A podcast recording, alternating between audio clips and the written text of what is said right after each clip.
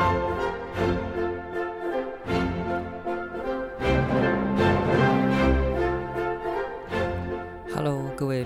家好。我们在前面呢，已经用九集的时间把财务行政跟大家做了一个介绍。那这一集呢，就当做是我们把财务行政单元结束之后的一个闲聊的时间。那上半段呢，我们会来跟大家分享一下，说我们准备在 IG 上面提供给大家的一个考古题会诊。那还有考古题到底要怎么用？那么下半段呢，就还是简单的来分享一下，说那财务行政结束之后，呃，后面大概会有什么样子的规划？啊，或者是呢，大家有其他的建议都可以再呃交流，因为反正就是配合大家的需求嘛。好，那首先呢，在进到第一部分之前，我有一个点，因为没有人提啊，但是我觉得还是要稍微讲一下，就是在财务行政当中呢，我们把所有内容交代完了。不过如果你有仔细的看的话，会发现说其实漏了一个财务行政的小东西，叫做财务行政当前的趋势。而这个趋势再讲的更直接一点，就是参与式预算。所以在我们的九集当中，其实没有提到所谓的参与式预算，但参与式预算的确是目前财务行政这个主题当中的一个趋势。那一般传统的教科书呢，比较旧的啦，它就不会写到这个部分。但是考试是曾经考过的。那为什么我没有讲呢？因为呢，我觉得，嗯，像这种呃参与式预算。或者是我们在公共政策单元讲到的公民参与，或是公民审议，那这个部分呢是要放在公民参与的那个部分呢，就是你把公民参与的概念准备好了之后，就可以用那些概念去贯穿到包括政策里面的审议式民主，或者是财务行政当中的参与式预算，那个其实呢背后的道理是一样的，所以我反而比较认为那个东西呢，只不过是把公民参与的概念塞到财务行政里面来。那它放在那边讲比较适合，你单独拉到财务行政讲的话，会一个效果就是你在学参与式预算的时候学一套，那你在学审议式民主的时候学一套，你在学公民参与又学一套，这样你要学三套诶。那其实你只要一套就好啦，你只要把公民参与学好之后，把它的那一些梗概拿来带到财务行政的参与式预算，拿去带到呃公共政策的审议式民主，你就办法解题了。所以呢，我就没有在财务行政讲。那这个主题我记得之前在解题的时候有提到过了。那如果大家觉得还是需要补充一点有关于参与式预算或者是公民参与或是呃审议式民主的概念呢，那就欢迎再跟我讲，我再准备一下。好，那这是前情提要。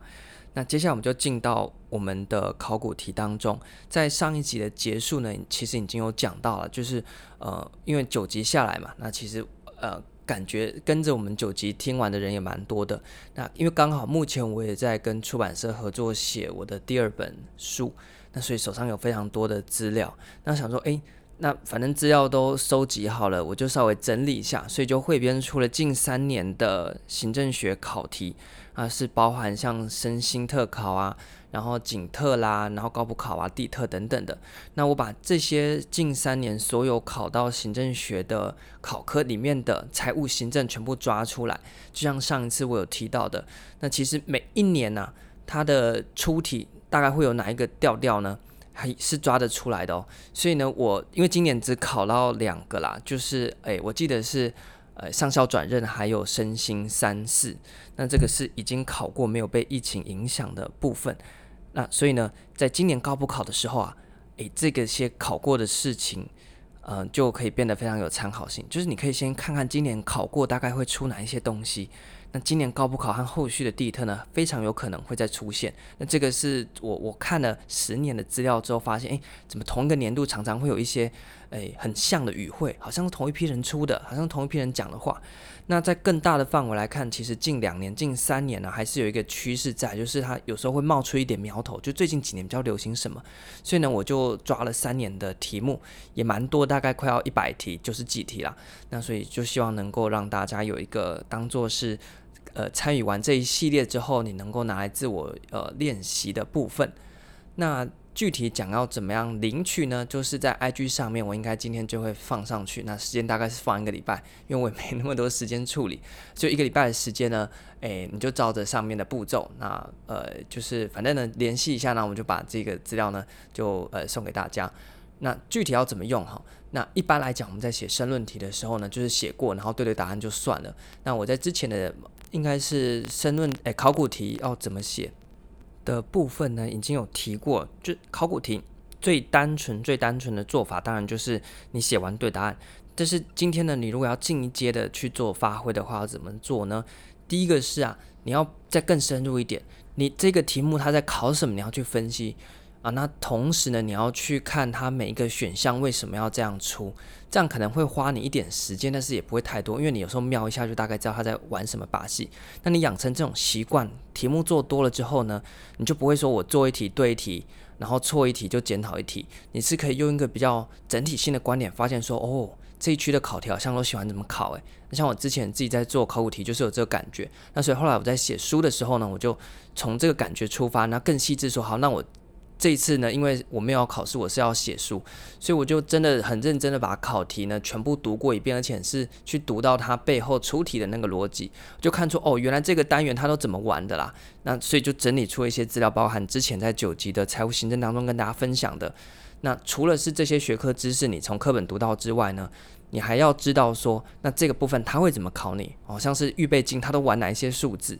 那你有办法看到这些东西之后呢，你再。读的时候，你就不是学生。学生是什么呢？学生是单向的，把课本的东西记到脑袋里面，这是好的学生。但是你要做到一个好的考生，你需要双向。什么是双向？第一个，除了你把课本读到脑袋，第二个是你要透过你脑袋去运作，再回到那本课本去，知道说这些内容考试会怎么考，这才是一个考生的视角。那如果是研究生的视角，那又不一样了。但是呢，我今天要讲的是说，因为你们要成为一个考生之前，都要一定是一个学生去学东西嘛，然后才去考试嘛。那只是很多人呢忽略到说，你进考场你是要用考生的身份去考，不是用学生的身份，因为你进考场是要去考试，不是去学习的。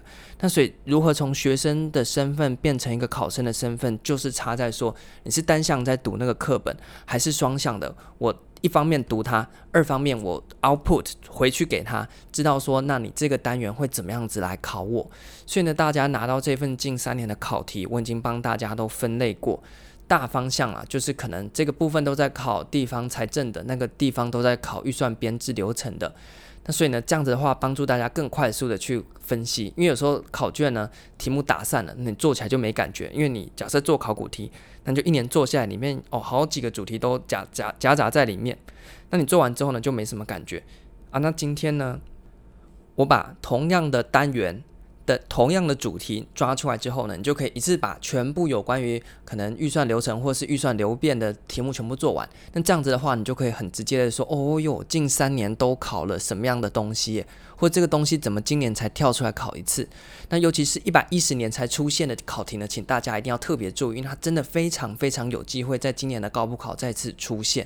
那我不敢说我们要去猜题，还是说，我就很有把握说一定会呃命中怎么样？但是从趋势来看，确实有这个可能性嘛。那既然有这个可能性在，那如果不构成大家额外的负担的话，那为什么不要呢？就多看一下嘛。那被你看到就蒙中，那没看到你也没什么好抱怨的嘛。那做这个其实有一点风险哦，就是要讲得很清楚。就是我给大家的这个建议是，我看到的趋势是如此。同一年的考试，它的出题的语汇非常的相近。那但是呢，一定要解释很清楚，这只是。有这个迹象在，所以我说，呃，你可以从今年已经考过的考题，大概去看看说，那今年的考题可能长什么样，但不必然它一定会这样出啦。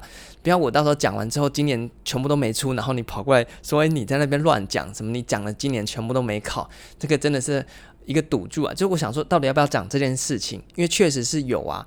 那但是讲了之后，怕大家误会，到时候没考就跑过来找我，那这样子的话，我会觉得很尴尬。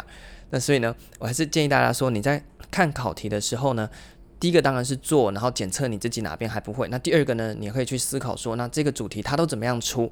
那你之后在考前一个月回去读这个单元的时候呢，你就不单单只是在去看这个单元，而是你读的时候，你可以读读到说，哦，这个单元的这边会怎么考，那边会怎么考？那有这样子的一个视野，你在赶快考前冲刺一波之后，你上考场，你就会觉得，诶，奇怪，你这些玩法都已经早就被我猜透了，然后我都预测到你可能会怎么玩。那相对来讲，一方面啊、你可以更呃安心的上到考场；二方面呢，你在准备的时候也能更精确。那些不会考的、不会弄的玩法，你就不要再浪费时间去读了。这是我一直强调的。一个好的考生绝对不是跟你打焦土，是精准打击。那就是你要把他会考的地方念念就好，他不会考的呢，你就不要去念。那你怎么知道他会不会考？其实趋势上是看得出来。那有的补习班讲义放一大堆东西啊，那根本就是，嗯、不晓得放那么多干嘛。有时候我们念研究所也不会弄那么多东西，一些。很冷门的那个就没考过嘛？那你说真的考出来怎么办？墨菲定律啊，你就觉得他不会考，就真的考，那就给他考啊。因为考题哈，八成九成全部都还是那些过去考过的啦，偶尔会有一两个冷门的哈，那你就放给他过了。你不要为他一两个冷门在那边纠结，然后把整个课本想要把它整本读起来，那不可能做到的事情。好，那所以第一个呢，就是先跟大家说一下这个考古题，你可以怎么样去运用？那怎么样可以帮助你在做考古题之余呢，能够有一些附加额外的一些价值存在？就是不单单只是在做考古题，你还要去抓一下说，那考试大概会怎么考？那这边呢就岔出来讲一下，因为我们都提到说一个考前的猜题了嘛，那所以我在考虑说要不要在考前一个月，大约九月九号。高考前一周的，哎，不对，前一个月的时间，我可能在 IG 上面开一个直播，或者是要回到 YouTube 上面去开直播。那，嗯，就是跟大家聊一聊，说在考前一个月的时候，从今年还有去年的考题上面，每一个单元有哪一些东西。我个人觉得比较有机会，但我不是在猜题哦，我只是觉得比较有机会，所以到时候没考的话呢，这不关不关我的事啊，我只是告诉你说，今年已经考过的和去年考过的，好像哪几个主题呢？诶，掉的东西特别多。那例如说呢，我们在看棒球的时候，不是有时候打到九局的时候都会分析说，诶，那今天这一队他的呃长打落点都掉在哪边吗？然后还是说，诶，今天呃假假设换谁啊？换谁打击？最近比较谁比较红？好，假设林红玉好了，那我们有时候外野手不是也会调配位置吗？好，例如说他比较常打到右外野，那右外野手就守远一点嘛。那假设今天换下一棒换谁啊？哎，随便换另外一个上来打击，诶，他就比较常打到左外野，而且呢都打得比较浅，他可能呃打没有那么远，那这时候外野手位置也会调配一下嘛。所以我的概念就是这样子，就是因为因为因为你考题还是有一个落点的趋势，例如说今年财务行政。它就很少掉在弊病上面，就是为什么财政会膨胀，我们的预算会膨胀。那它这几年呢，就只考过一题。那相对来讲，你今年守备就不要那么着重在这边嘛。但是它有没有可能打进来？还是有可能啊。假设他这个打者十次有八次都打的右外野长打，那所以你你他上来的时候，你当然去右外野手要退到很后面去嘛。那他有没有可能打到右外野很比较近的，结果你就来不及守，要一垒手退到后面去，也是有可能啊。那只是说从大的方向上面，我们可以去统计一个呃数字啊，表示说他可能掉在哪个部分的机会比较高一点，那我们就加强守备。那如果真的掉到外面，那也就算了，至少。呃，你你还是要在时你考量啦，考量你时间有限的情况底下，然后你的呃体力也有限的情况底下，怎么样做到最好的防守？我我算我们在最好的最状况就是全部外野全部都站满守备员啊，你就外野就只有外三个外野手啊。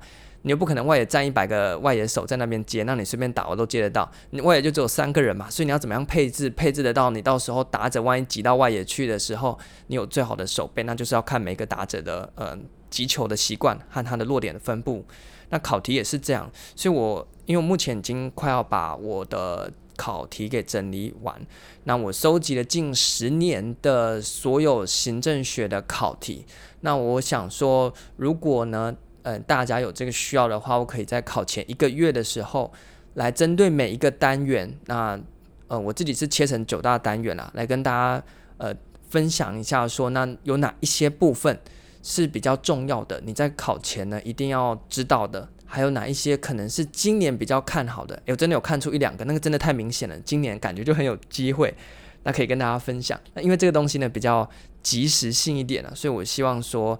诶，能够直接用直播的方式，因为如果你有问题，你可以直接打。因为像 Podcast 的好处是它放在上面可以一直重复听，但坏处是它的即时性没有那么好啊。虽然已经不错了啦，就就是你有一些意见要回馈的时候呢，没办法那么直接互动。那如果直播的话呢，你可能觉得这个东西你有什么样的想法，或者是你想要再问得更深入一点，你马上留言，我马上看到，我就可以再继续讲。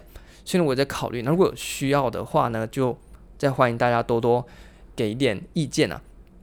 那或许大家也不需要，那我那我也不需要再呃额外做准备，还是看大家的需求啦。就是在考前一个月的时候呢，诶，我不绝对不是我自己在乱讲，或者是在吹牛，我是根据呃考题考过的那些东西，因为我已经把十年的考题整理完了，那来跟大家做一个分享。呃，另外一个部分也是说，因为我如如果你有一直在听我们频道的话，也知道说我的概念就是不要浪费太多考生的时间，那又要能够做到非常好的备考准备。那其中还有一个关键，就是因为有些人可能他没有去补习，或者是他是兼就是兼职的考生，他有另外一份工作，他读书时间没有那么多。那或者是呢，他可能去补习，但是呢，他是要上函授啦等等，就是效果不一定那么克制化了。所以我想说，如果我有呃办法的话呢，也许可以提供大家一个不同的管道，然后呢，可以直接及时的来互动，来跟大家做一个分享。那当然是就是省钱、省时、省力。我的目标是这样子啦，反正我们自己也是闲闲的没事做嘛，也不是闲闲啦，现在很忙啊。那但是呢，因为在忙着就是这个事情嘛，所以呢，我我不开也是不开，我开了也不会再多增加我的负担，那就可以把我现在在做的事情，我发挥更好的价值的话，那这个有点何乐不为呢？所以如果大家需要的话呢，赶快回馈一下，我们可以在大概下星期哦，诶，下星期就已经考前一个月了，那开直播来跟大家做一点提点。那可能会变成 IG 史上那个内容量最多的直播也说不定，因为我们直接在讲今年的国考的命题的趋势。但我绝对不是在猜题哦，我只是呃在考前帮大家在点出哪一些部分是你在考前一定要特别注意的。那给大家做一个考前的建议，因为在考试之前呢、最麻烦的就是你到底要不要重新把六七百页的教科书再读一遍？读完就一个礼拜了。那考前时间都很宝贵嘛，或者是你考古题都写完，你不晓得该怎么做了，能不能更精确、更呃有目标性的去针对某一个概念的去做加强？那万一考出来的话呢，你就能够精准的去防守，不要说整本再 run 过一遍，然后你也不晓得说你到底熟不熟了。好，那所以呃这是一个小小发想，所以如果大家觉得有需要的话呢，就到 IG 上面来提供一些意见，或者是你想问的问题。那如果呃大家意见，嗯，反应还不错的话呢，我们就大概在下星期，在考前一个月的时候，赶快开出来跟大家分享一下。那可以在上面及时的有一些问答啦，或者是一些分享之类的。好，那是今天的第一部分。那第二部分呢，是这个频道后续大概要做什么样的内容？目前呢，因为上次呢，呃，我问了说，诶，大家觉得学行政学哪一个部分最困难？那有第一个呢，就先说到说财务行政，好，所以我就开始录财务行政。那那时候呢，还有另外一个提到公共管理，所以我打算下一个部分，我们开始来介绍公共管理。那公共管理呢，其实大家先跟大家讲啊，如果你只要考行政学，你不是考公共管理单科的话呢，行政学里面的公共管理呢，大家绝对绝对。可以放心，放一千颗心，我敢跟大家做保证，因为我把题目看完之后，你以为公共管理在行政学很多，对不对？其实题目不多诶，而且很简单诶。所以假设你只要考行政学，但是你觉得行政学里面的公共管理不好处理的话呢，呃，我可以跟我可以直接跟你讲啊，不用担心了，因为真的不难。那时间上面怎么处理呢？我觉得我很有把握可以在很短的集数，因为它东西没有很多，它考题也没有很多，所以你真的不懂的话呢，诶，再差再差的状况，你就算全部错也不会错几题，因为一般在行政学面的公共管理真的题目不多诶，诶，我真的算过，我还认真的想说我是不是分类有问题，因为我是把每一个题目都把它编号说这是属于哪一个单元，公共管理的题目真的不多诶，最多的是什么呢？是组织管理啊。所以你你要去抓抓紧哦。假设你现在考前一个月，我们先透了一个点，每年的组织管理都出超多的，所以与其去担心公共管理，倒不如去赶快花一点时间把组织管理顾好。我看到的时候真的吓到，因为完全跌破我的眼镜，你知道吗？我原本以为说啊，行政学里面公共管理应该不错多，蛮多的哦。结果呢，算一算之后，发现最多的居然是组织管理，你各位想不到吧？所以呢，啊，如果在考前大家觉得想要多花一点时间在行政学的话呢，赶快去读组织管理，它题目真的超多诶。当然不是每一年都多啦，偶尔还是会有少，但是呢，平均上面呢，组织管理题目真的超级无敌多，所以大家呢。如果呃真的要读的话呢，赶快去读组织管理，这是我最近发现的，也不是最近上个月就发现了。那现在呢，是因为我们准备做下一个部分是要做公共管理。那在进到下一个系列之前呢，先跟大家讲一下，说公共管理真的不用担心，它真的非常非常的简单，在行政学里面的公共管理啦。好，那所以呢，第一个我们可能会把财务行政系列用公共管理系列去做延续。那第二个呢，是有人说到，呃，因为之前有在解考古题，那后来呢，因为就开始做其他的东西，所以考古题呢就也不算是解到一半了，就是反正就是。呃，过去解完的就解完了，还有一些没有解到的。那有人就觉得说，可不可以来解一下考古题呢？那这个当然是没有问题。那后来我在 IG 上面开了一个投票，因为目前呢，我的 FB 有嗯开了。那目前在上面是先做申论题的教学了，因为之前用讲的，好像就是没有办法用一个视觉的方式呈现。那不晓得大家接受度如何？因为如果接受度很差的话，这个很糟糕哦。因为我个人认为啊。考生的时间是最宝贵的，所以假设你听了我的节目之后呢，你是希望能够听到一些考试资讯点进来的，结果你听了二十分钟、三十分钟，结果完全没有任何收获的话呢，等于我浪费了考生二十分钟的时间呢，这真的是有够要求的，非常非常的糟糕。所以呢，我想说，哎，还是用 YouTube 的方式有一个影像能够呈现，这样会比较清楚。那当然，Podcast 有 Podcast 的好处。那像是就有人跟我讲说，Podcast 的好处就是你们可能已经读得很累了，不想要再动眼了。那在休息时间又怕说会浪费时间，所以呢，你在休息的时候就把这个 Podcast 放下去。那反正有听就听，没听也当做是休息。那你可以把眼睛闭起来，或者是去做其他事情，然后就让我在这边讲我自己的，然后顺便呢也不会那么完全浪费时间，因为我在讲内容还是国考的内容嘛。那这是 Podcast 的好处。那 YouTube 呢？就是又回到上课模式，你还是要很紧绷的在那边盯着那个荧幕看，所以嗯，Podcast 有 Podcast 的好处，那 YouTube 有 YouTube 的好处。不过解考古题呢，我考虑把它移到 YouTube 上面，因为呢，它可以直接秀出我的字幕嘛。那可能我用讲的，那你在那边抄抄来不及，那我直接用画面，我直接用呃 YouTube 的画面呈现出来的话呢，诶，可能大家就会觉得比较方便一点。所以目前啊，公共管理应该还是维持 Podcast。那当然之后也可以两边搭配啊。就例如说，你想听 Podcast 的公共管理有 Podcast 的，那你想去看有画面的公共管理，那我也会把它放在 YouTube 上面。但是内容内容会差很多吗？其实不太会。为什么需要差很多呢？因为没有必要啊，就是这些内容啊。那会说我放在 YT 跟放在 Podcast 需要讲不同内容吗？国考会这样分吗？说这个是诶 YT 版的。高考公共管理题目哦，啊，这是 Podcast 版没有，我就只讲国考会考那些，所以两边内容应该差不多。那之后呢，等我 YT 那边越来越熟悉之后呢，我就可以双边呢同步上线。哦，小孩子才做选择，我全都要。所以呢，诶，野心很大。不过目前暂时来讲，Podcast 还会继续维持，因为它的好处，诶，还是真的没想到说，对于考生来讲，休息时间如果能够不要动眼的话，也是一个好好的休息的。方式哈，因为大家看书看到眼睛快要瞎掉的时候，如果有办法用听的，就能够呃复习，或者是你觉得说，诶、你在休息的时间还是可以维持的跟这些学科的交流，那这个就是 Podcast 的好处。那 YT 上面我们就放一些，先放解题为主啦，就是我秀给你看，因为我目前也在做申论题的解题技巧，那所以之后的解题系列呢，诶、就搭配着 YT 来做。那同时也可以当做是申论题系列结束之后的一些实际操作，给大家更具体的一些怎么样去做申论题，怎么样去解答。那后续有关于学科内容的部分，包含像公共管理啊，或者是公共政策啦、或行政学其他部分呢，还是以 Podcast 为主。那陆陆续续我会把它做成影片，也放到 YT 上面。如果大家需要的话呢，也可以来做参考。当然，希望越做越好，因为像 Podcast 前几集也是录的乱七八糟，那 YT 前几集也是录的乱七八糟，所以现在一直不敢跟大家大力的推荐，就是因为我觉得还没有做到那个水准在。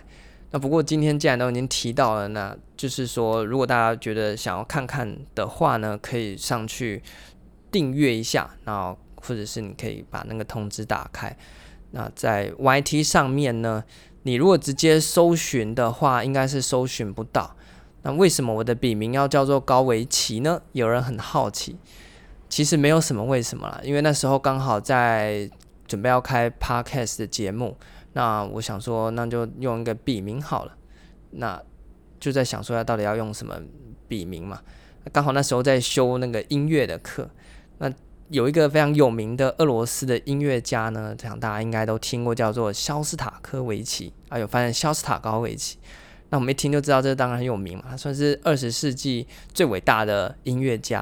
那但是有人就搞不清楚状况，想说，嗯，肖斯塔高维奇虽然是音乐家，然后叫做肖斯塔和高维奇嘛，我就觉得超好笑，怎么会有人搞不懂？然后后来想说，哎，这个不错，肖斯塔高维奇居然被人家误以为是两个人，那我就把他那个后面的那个高维奇把它拿来用好了，所以就变成我的笔名。那那时候呢，想说随便了，反正听起来蛮好听的。然后，呃，就是一个音乐家的后半段嘛，他全名叫做肖斯塔高维奇，就是肖斯塔科维奇。那但是呢，翻成中文就有人以为，因为肖嘛和高嘛都是单独姓，有人就以为那是两个人。但是贝多芬你就不会觉得他是两个人嘛。对不对？所以，所以，呃，那时候就把它拿来用。那现在就觉得开始有点困扰了，因为现在你上去打的话呢，全部都是跳肖斯塔高维奇出来，那我的那个呢就没有什么搜寻量，所以呢就跳不出来。所以你现在直接去 YT 打高维奇的话呢，搜不到我的频道的，这有点尴尬。但想说算了，没关系，反正也没有想要呃跟他一样有名，他家是二十世纪最伟大的音乐家，也拜托。好，那所以呢，诶，现在如果你要找我的 YT 的话呢，你可以在 Podcast 的上面资讯栏，我有把它贴上去，或者是你到我的 IG 的那个连接，主页的那个连接，都可以点到我的频道去。那前几集的呃录影的品质还有音质，我还在摸索，所以可能声音忽大忽小，这有点抱歉。但是呢。诶，内容上面呢，应该是还行了，就是提供给大家参考。那目前我们正在进行的是申论题的呃系列，就教大家说怎么写申论题。那我非常详细的一步一步的在跟大家交代，那就不像是之前用 Podcast 一集就讲完了。那这次呢，我是分成好几集的好几个部分，然后来跟大家讲申论题的每一个环节，那具体你可以怎么样操作，希望能够对大家在写申论题这件事情上面有点帮助。好，那就是第二部分谈到未来的规划，还有 YouTube 的一些呃里面的内容了。那希望说，如果大家有需要的话呢，可以上去参考。